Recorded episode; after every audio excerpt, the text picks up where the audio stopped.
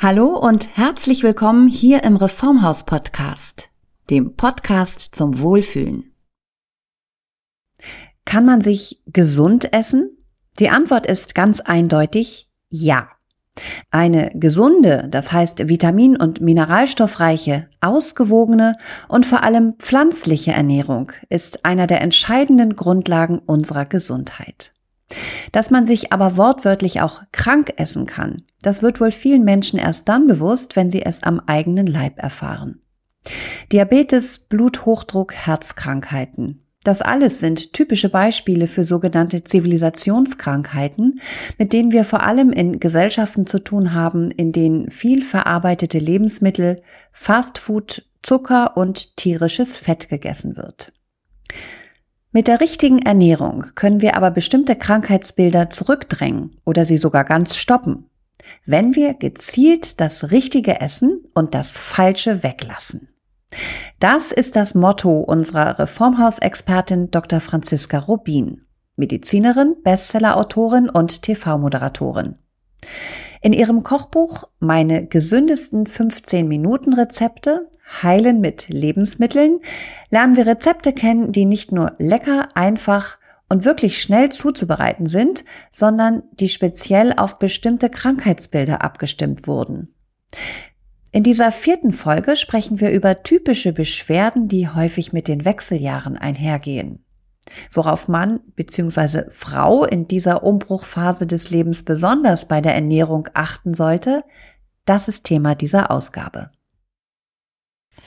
Ja, dann freue ich mich auf eine weitere Folge mit Ihnen. Hallo, Frau Dr. Rubin, hier im Reformhaus-Podcast. Ja, hallo.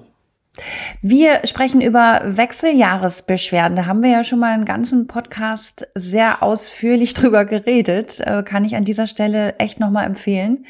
Wir greifen das Thema aber jetzt nochmal ganz gezielt im Zusammenhang mit Ernährung auf. Und ähm, wo ich ehrlich gesagt überhaupt nicht darauf gekommen bin, als ich mir ihr Kochbuch ähm, angeschaut habe.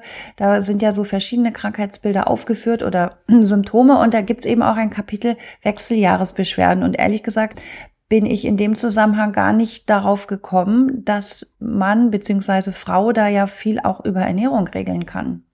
Na klar. Also ich meine, das Schöne ist ja in diesem Kochbuch, da gibt's ja sozusagen Tipps für Menschen, die Herzprobleme haben oder die Diabetes haben oder ähm, die ähm, was für ihren Cholesterin tun wollen, aber eben auch Wechseljahrsbeschwerden haben, weil Wechseljahrsbeschwerden sind ja sehr vielfältig und die kann man ganz gut durch Ernährung beeinflussen. Nicht nur, ne? Also Wasseranwendungen wissen wir sind ganz wichtig. Es gibt viele tolle pflanzliche Medikamente oder eben auch pflanzliche Wirkstoffe, die man nehmen kann. Aber die Ernährung ist extrem wichtig.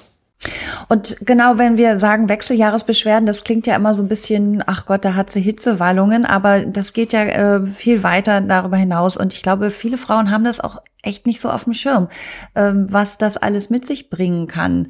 Na, Gott sei Dank, ähm, ne? Es betrifft ja auch ja, nicht alle Frauen. Also zum Beispiel Risiko für Herz-Kreislauf-Erkrankungen steigt, äh, das Thema Osteoporose und auch das Thema Fettstoffwechselstörung. Da haben wir ja in der letzten Folge drüber gesprochen. Also die Wechseljahre haben so zwei Herausforderungen, die man gut mit Ernährung beeinflussen kann. Und das eine sind die Beschwerden selber, also die ja Schlafstörungen, Hitzewallungen, Stimmungsschwankungen, Haarausfall, was es alles gibt, trockene Haut.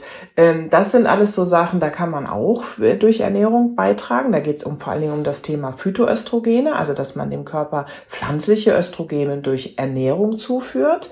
Und die andere Seite ist die, dass durch den Wegfall der Östrogene bei uns ähm, Schädigungen auftreten können. Also die Knochen werden abgebaut, die Muskeln werden abgebaut, Herzinfarkt, wie Sie sagen, und äh, das Kreislauferkrankungsrisiko steigt und dann aber auch, dass plötzlich mehr Fette im Blut unterwegs sind. Also diese Östrogene haben uns viele Jahre echt was Gutes getan in diesem Sinne. Die Männer haben diesen Schutz nicht.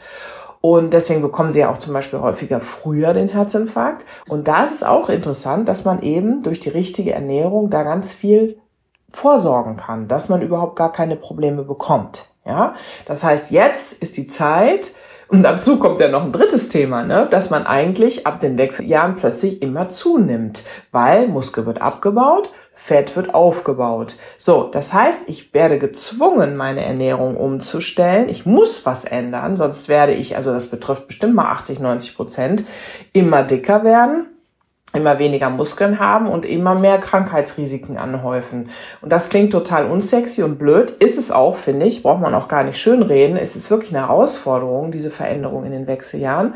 Aber das Schöne ist, wenn man die Ernährung umstellt und es einem gelingt, dass man trotzdem ganz viel Genuss hat und es sich gut anfühlt, dann hat man quasi alle diese Fliegen mit einer Klappe geschlagen.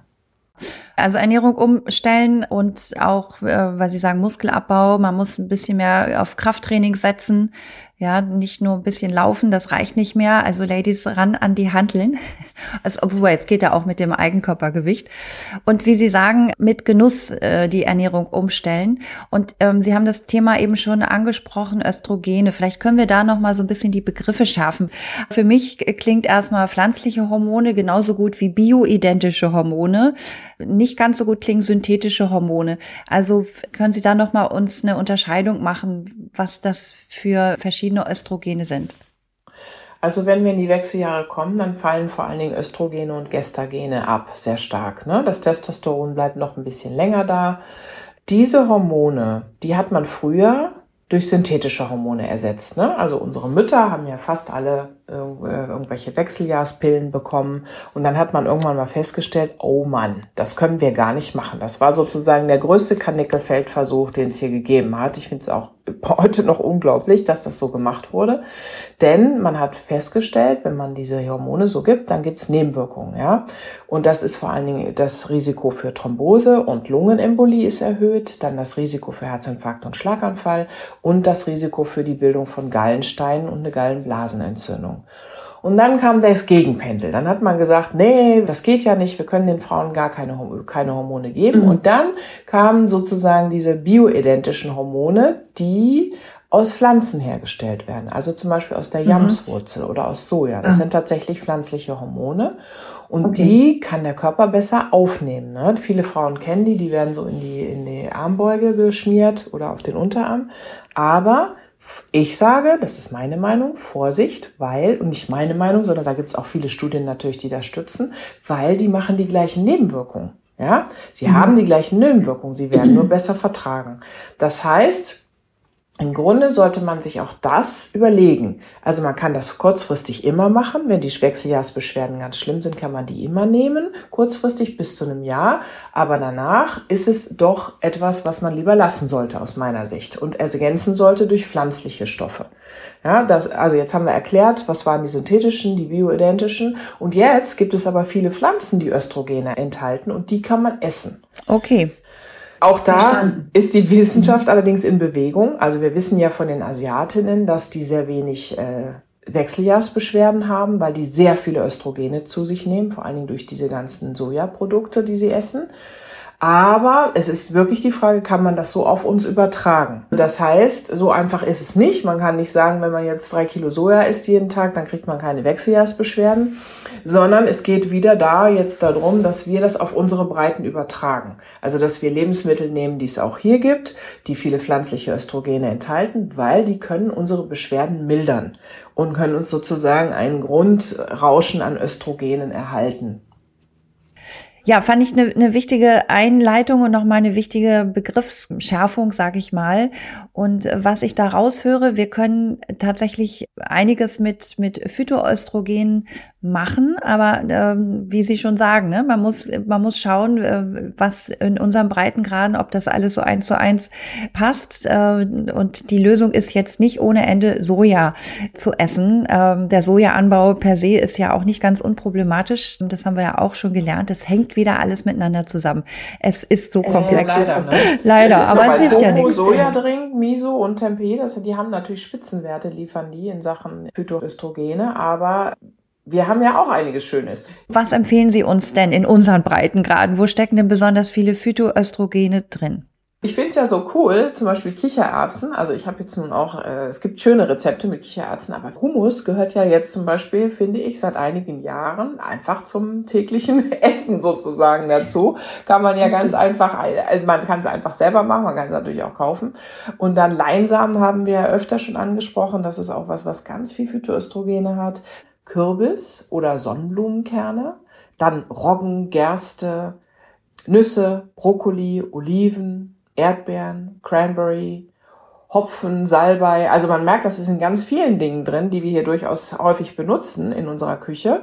Und ähm, damit, wenn man da ein paar tolle Rezepte mit hat, dass man das reichlich immer reinbaut, dann äh, hat man vieles gewonnen für seine Ernährung und vor allen Dingen für die Gesundheit in und nach den Wechseljahren. Ja, und das Thema Osteoporose, gibt es da auch so bestimmte Dinge, ähm, dass man sozusagen gegen Osteoporose anessen kann? Genau, das ist auch leider so ein Punkt ab den Wechseljahren, dass da Osteoporose droht. Und Sie haben es ja vorhin schon gesagt, das sind dann auch die Handeln, es ist das Arbeiten, die Bewegung, die ist ganz wichtig, weil das zart einfach an den Knochen rum, so dass sie sich verdichten. Aber grundsätzlich wird der Knochen ab jetzt natürlich schneller abgebaut. Und dann muss man auf sein Vitamin D achten, also viel raus an die Sonne oder eben auch im Winter mal überbrücken und kalziumhaltiges Essen. Ne? Also äh, Parmesan, hoch, hochverdichtete Milchprodukte sind da ganz wichtig, aber auch Mineralwasser. Zum Beispiel, wer jetzt gar keine äh, Milchprodukte essen will, es gibt auch grüne Gemüse, in denen viel Kalzium ist natürlich, aber Mineralwasser, einfach ein Mineralwasser, was hoch ist an Kalzium, ist immer eine gute Idee. Und damit mhm. haben Sie eins der drei Hauptprobleme angesprochen, die wir jetzt durch eine Ernährung sozusagen gut machen können in Wechseljahren. Ne? Also wir haben die Osteoporose als ein Problem. Dann haben wir das Problem Gewichtszunahme. Ne? Also wir müssen weniger essen, aber am besten mehr Tja. Nährstoffe zu uns nehmen. Ja. ja. Also das heißt, das ist ja das, ich glaube, dass die Reformhauskundinnen da ja schon genau die richtigen sind, weil es geht jetzt um die besondere Auswahl an Lebensmitteln, dass wir gute Lebensmittel für uns auswählen. Und dann dann haben wir das dritte Problem oder das dritte Thema, wir müssen uns plötzlich um unser Herz kümmern. Ne? Also was ich vorhin gesagt habe, durch das sinkende Östrogen steigt plötzlich der Blutdruck, die Gefäße leiden und es kann mhm. eben zur Arteriosklerose kommen.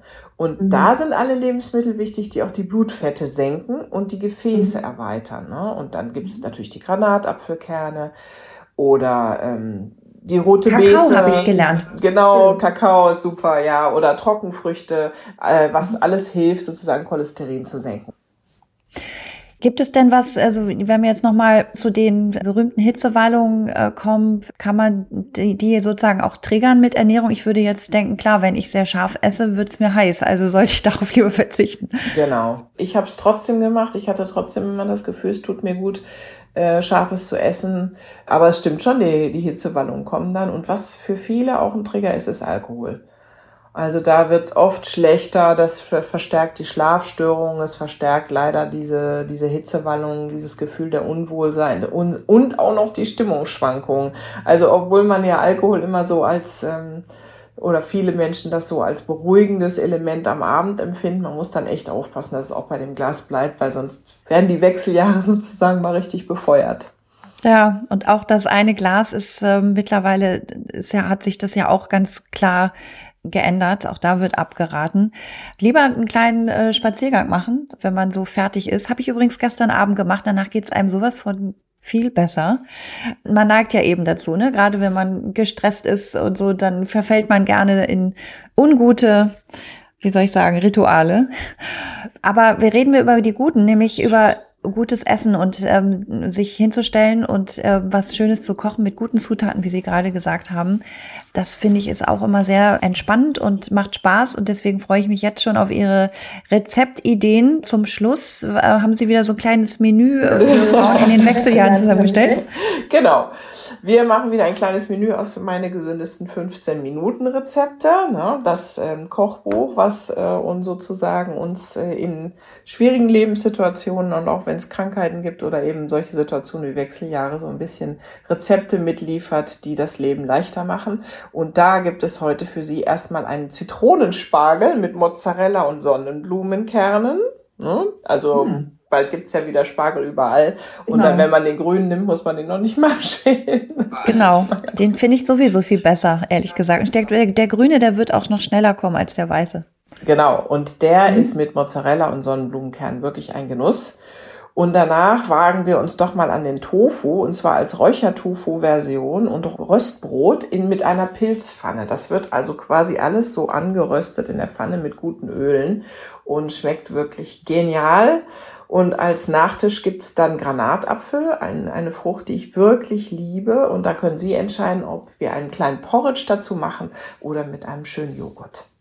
Für die Knochen. Für die Knochen, das hätten Sie jetzt gar nicht sagen müssen. Das, aber also es klingt, es klingt wirklich lecker, per se lecker. Und genau, Granatapfel kann man ja auch überall mal drüber streuen, wobei ich mich immer zu dumm anstelle, wenn ich versuche, dieses Ding zu schälen. Angeblich muss man das ja nur aufschneiden und dann von hinten draufhauen. Ich finde, das funktioniert nicht. Ich kann das nicht. Ich glaube, das hängt davon ab, wie reif der Granatapfel ist. Also was ich immer mache, ist, ich nehme eine große Schüssel mit warmem Wasser und dann schneide ich nur oben das obere Ende raus und fange dann an, den Unterwasser auseinander zu pflegen. Ah. Und da mache ich gleich zwei, drei Stück und die halten sich ja auch zwei, drei Tage im Kühlschrank. Also wenn meine Kinder sie nicht gleich alle aufessen. Ja, Granatapfel muss man echt sagen, sollte in die tägliche Ernährung gehören. Ist wahnsinnig gut für die Gefäße, ist wirklich aktiver mhm. Gefäßschutz und äh, eine ganz tolle Frucht, auch mit Phytoöstrogenen, witzigerweise. Da sind auch wirklich pflanzliche Hormone drin. Ah. Ja, sehr schön. Also ich würde sagen, klingt alles wieder lecker und klingt gesund. Also Ladies, ihr habt's gehört, was zu tun ist. Bewegen, weniger essen und das, was man isst, sich ganz bewusst aussuchen. Haben wir was vergessen? Ja, wir haben immer vergessen, dass es für alle, die an Naturheilkunde interessiert sind, auch meinen neuen Podcast gibt. Nämlich der heißt ah. Dr. Franziska Rubin. Gibt es da nicht auch was Natürliches? Und für alle, die gerne so zuhören, ich finde, es ist unheimlich lustig, weil die Sina Peschke, die stellt so witzige Fragen. Die, die versteht das manchmal alles gar nicht so, was man so alles mit der Naturheilkunde da will und findet das auch manchmal, glaube ich, ähm, ja, etwas befremdlich und das macht sehr witzig finde ich. Und da gibt's viele, viele schöne Themen und äh, für alle, die so Naturheilkunde und gute Ernährung begeistert sind, ist das bestimmt eine gute Idee, mal reinzuhören. Viele Grüße an die Kollegin und ja, vielen Dank für Ihre Zeit. Hat wieder Spaß gemacht und ich freue mich schon auf die nächsten Themen, die wir mit Ihnen beackern werden. Super, einen schönen Tag und Ihnen da draußen viel Spaß beim Kochen. Also, liebe Frauen, die gute Nachricht lautet auch bei Wechseljahresbeschwerden. Mit einer pflanzenbasierten, mineral- und nährstoffreichen Ernährung mit besonderem Fokus auf pflanzlichen Östrogenen, den sogenannten Phytoöstrogenen, können nicht nur Hitzewallung und Co. bekämpft werden, sondern wir können auch Herz, Hirn und Knochen schützen. Eure neuen Lieblingsrezepte finden Sie, findet ihr dazu im Kochbuch von Dr. Franziska Rubin, Heilen mit Lebensmitteln. Meine gesündesten 15 Minuten Rezepte. Und in unseren Reformhäusern, im Reformhaus Magazin und online auf reformhaus.de findet ihr Inspiration und beste Produkte und Zutaten rund um einen gesunden und achtsamen Lebensstil. Übrigens in jedem Alter. Und wer es noch nicht gewusst hat, uns gibt es auch auf Instagram. Da findet man häufig Posts zu Ernährungsfragen und viele tolle, leckere und extrem gesunde Rezepte. Lasst es euch schmecken und bleibt gesund und fit. Bis zum nächsten Mal. Hier im Reformhaus Podcast, dem Podcast zum Wohlfühlen.